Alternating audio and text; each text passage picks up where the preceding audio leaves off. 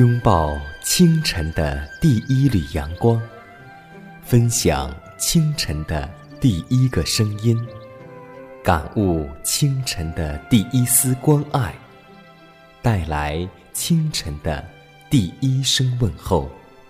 让我们共同在主的爱中，经历着奇妙的恩典。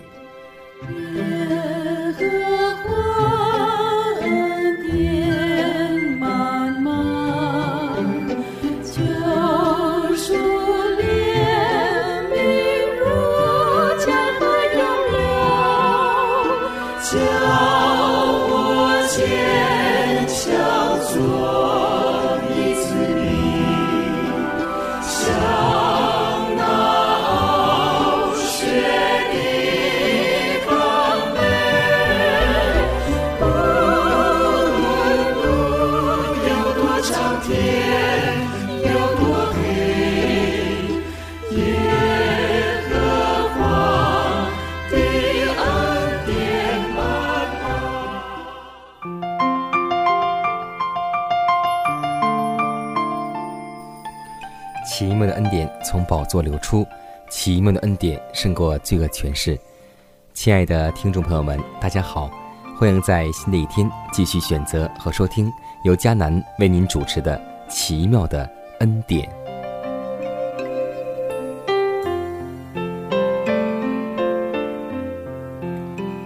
我们都知道，耶利米先知被称为含泪的先知。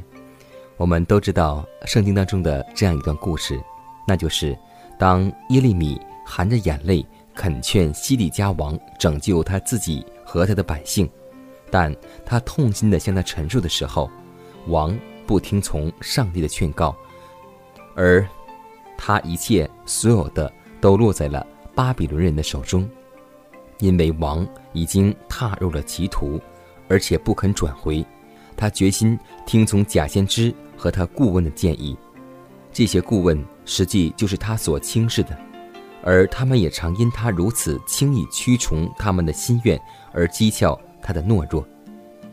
西底家王竟牺牲了自己做大丈夫高贵的自由，而且变成了迎合公众意见的奴隶。他虽然未定义作恶，但也没有决心勇敢地坚持正义。他虽然察知耶利米所给予的劝告的价值，但他没有道义的魄力去顺从，结果他就一直朝着错误的方向而行。所以，我们知道西底家的懦弱就是一种罪恶，他也为此付出了可怕的代价。敌人像无可抗拒的崩雪般长驱直入，蹂躏全城。希伯来的军队溃乱败退，全国都被征服了。西底家被捉拿，而且他的众子当着他的面被杀，而他本人也被挖掉了双眼，并被掳离开了耶路撒冷，到了巴比伦城，就悲惨的死去了。那四百年来矗立在西安山上的壮丽圣殿也没有幸免，因为。加勒底人焚烧上帝的殿，拆毁了耶路撒冷的城墙，用火烧了城里的宫殿，毁坏了城里宝贵的器皿。所以，今天在我们的生活当中，我们虽然不是王的角色，但有好多时候，那些贤明人的意见和建议，我们没有去听取，我们反而听取了那些恭维我们人的。谄媚之言，就像箴言书当中这样说过一句话，那就是“宁可听智慧人的责备，也不听愚昧人的歌唱。”让我们为此而祷告，求主让我们容纳下别人对我们的真知良言和劝勉和指责吧。亲爱的天父，满有恩典的主，我们感谢你，新的一天。祈求你开我们的眼睛，使我们可以全然仰望你的救恩，因我们得救是本乎恩，也因着信。主啊，若我们今天得了救恩，就忘记了我们败坏的本性，以为我们靠主进入恩门，就可以靠着自己成圣，就以为我们已经属灵了。主啊，这狂妄的罪，这自以为意的罪，求你赦免。感谢你赐下圣灵光照，让我们看到那狂傲下面是何等肤浅的生命，自以为意的外表遮掩着救我的顽固。主啊，开恩可怜我这个罪人，因为没有你的十字架，我们就难走一路。只有靠着我们的主耶稣基督，才能够离罪成圣。所以父啊，让我们单单仰望你的能力，祷告侍奉耶稣的名求，阿门。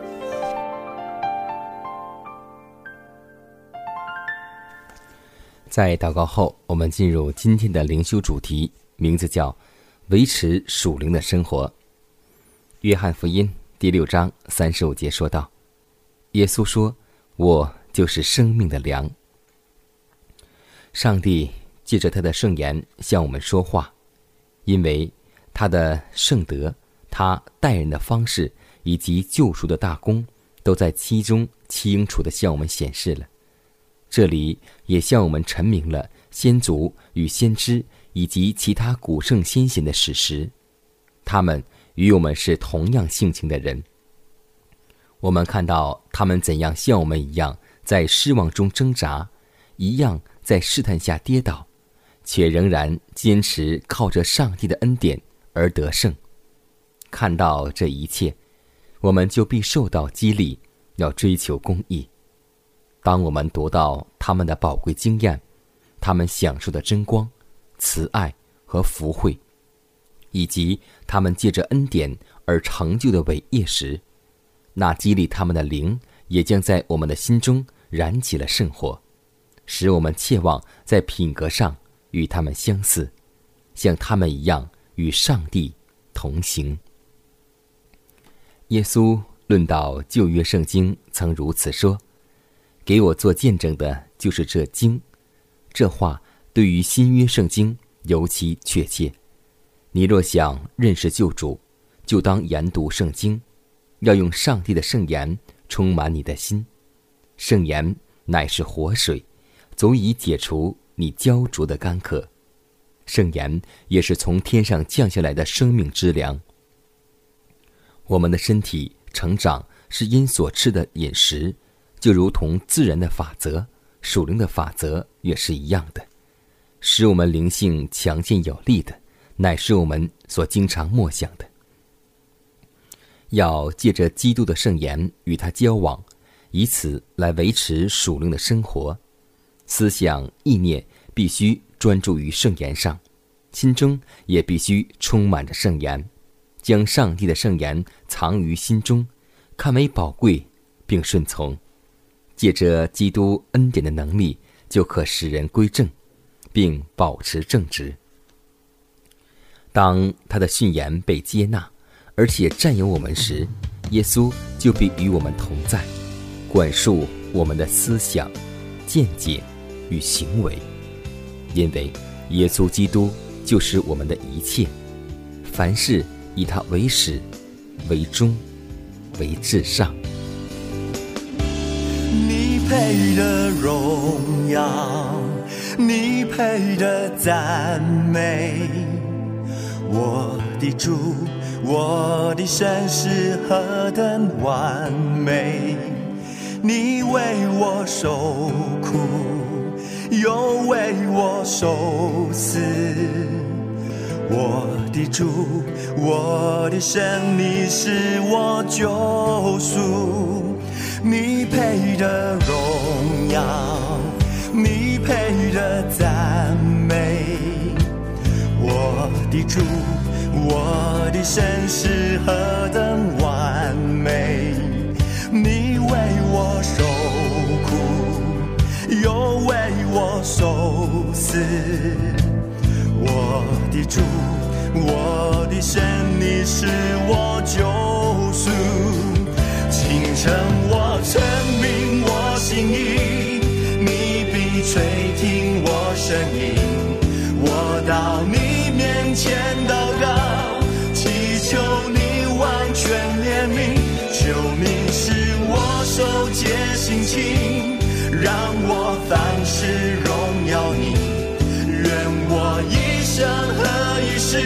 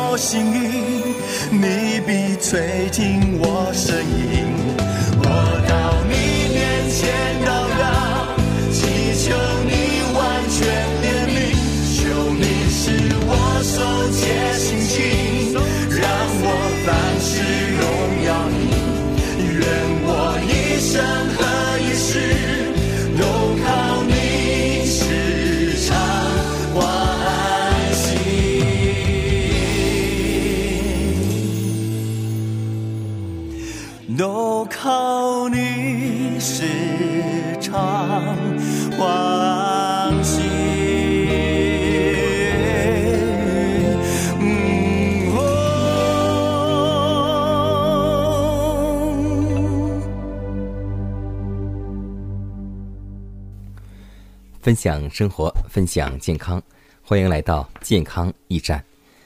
今天在我们一起散步的时候，我的妻子对我说：“现在如果想赚钱，赚孩子的钱，真的很容易啊！在大街小巷有很多店铺都是为孩子们量身打造，而且家长朋友们也很舍得为自己的孩子去投资、去购买。但我们在食品当中会看到，孩子们最喜欢吃饮料和奶制品，尤其是每天一瓶奶。但饮食改良告诉我们说，最好孩子是不喝奶。那么我们都知道啊，穷人的补钙佳品不是牛奶，而是白菜与豆类，因为其实牛奶含钙并不高。一百克牛奶当中含钙一百一十毫克，而一百颗海带含钙高达一千一百七十七毫克，钙含量比牛奶高出十一倍。其实有许多种蔬菜的钙含量远远高于牛奶，比如说，芝麻的含钙量比牛奶还高过九倍，豆腐、大头菜、小白菜、油菜、苋菜的含钙量比牛奶高一到三倍。即使随便挑一种绿叶蔬菜，钙含量都不会低于牛奶。只要吃蔬菜，就不会缺钙。人们选择食物补钙，假如面前有海带、豆腐、牛奶，人们可能直接会选择牛奶，而不知道选择价廉物美、含钙丰富的豆类、白菜、海带等。这是为什么呢？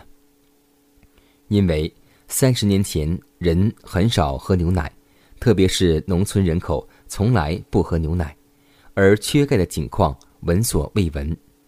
八十岁的老农民能够挑起很重的担子，骨硬牙坚。现今时代，小小年纪就牙坏了，骨质疏松遍地都是。一般正常饮食五谷蔬菜的人根本不会缺钙，但是，一旦喝牛奶或是吃肉时，有时会出现缺钙。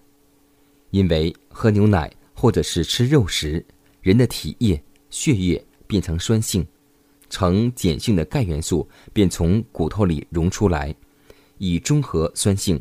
钙完成使命后，便从废物从尿道排出来，这样钙就这样流失了。也就是说，经常喝牛奶的人不但不会会补钙，而且还会把身体当中的钙带出来。所以要记得，吃奶粉的婴儿也可适量吃一点自制的五谷豆浆，或是豆饭熬制出的米汤、菜汁，如红萝卜汁，或是西红柿汁，或茄子汁都可以。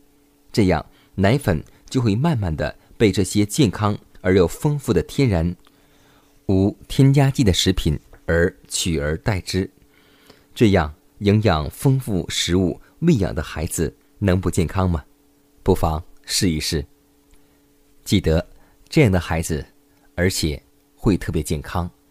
常吃母乳以及吃一些豆制品的孩子，要记得他们的免疫力要更强一些。其实健康与否。并不是从外表当中看到一个孩子或胖或瘦，最重要的是他的免疫力很强，就证明我们所吃的食物是健康的来源。让我们共同来弃掉这些牛奶吧。即使找到这真理，我也要不断去寻味，一心只想被磨成利器。要靠你双手引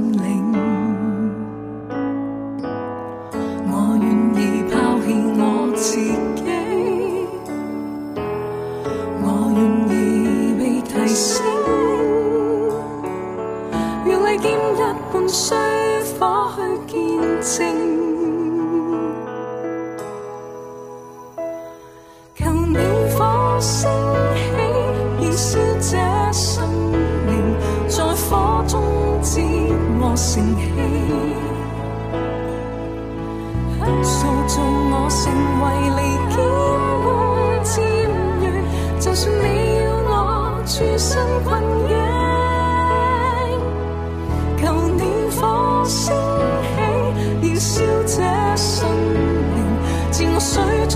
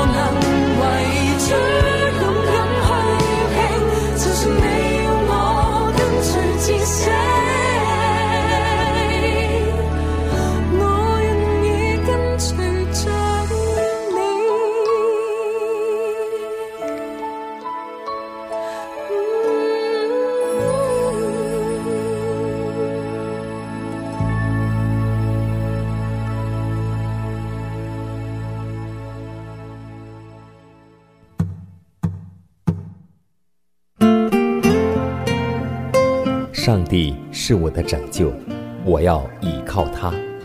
耶和华是我的力量，我并不惧怕。人生路上有主同行，不再孤单。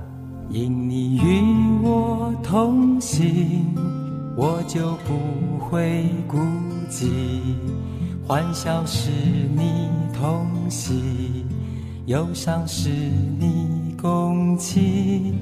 因你是我力量，我就不会绝望。困乏软弱中有你慈恩，我就得。刚强，经风暴过黑夜，渡阡陌越洋海，有你手牵引，我就勇往向前。愿我所行路径，愿我所历际遇。处处留下有你同在的恩典痕迹。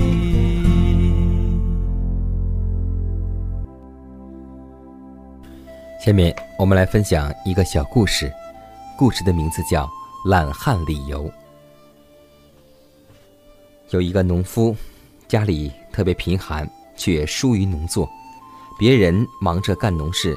他却常常躺在村旁大树下乘凉。有一次，正值农忙的季节，邻居见他仍然悠闲，便劝导他说：“你不应该如此的活着。”他回答说：“那该怎样活呀？”然后这个人对他说：“你应该比别人更殷勤，起早贪黑，不怕天寒酷暑，种好庄稼。”懒汉说。种好庄稼又能怎样呢？别人说，收成好可将多余的粮食卖掉，改善一下生活，可盖房置办东西呀。懒汉说：“那以后呢？以后可以买牲口并雇人干活，那时你就可以舒舒服服的躺在树下阴凉了。”懒汉说：“你看，现在我不就是已经这样了吗？”别人。哑口无言。可以说，今天生活当中有很多满于现状的人，永远在原地上踏步，不会长进。今天我们想想，我们在属灵的道路上，也应该做一个勤劳的人，不要做这样的懒汉。我们要不断的殷勤的追求，才会成为生命中丰盛的人。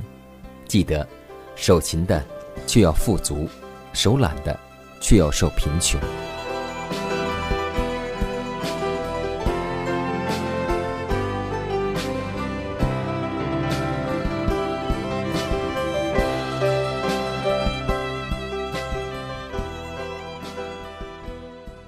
看看时间，又接近节目的尾声。最后要提示每位听众朋友们，在收听节目过后，如果您有什么生灵感触或是节目意见，都可以写信来给佳楠。可以给我发电子邮件，就是迦南的拼音圈 a v o h c 点 c n。迦南期待你的来信，迦南期待你的分享。在每天这个时间，每天这个调频，迦南都会在空中电波和您重逢。让我们明天不见不散，以马内利。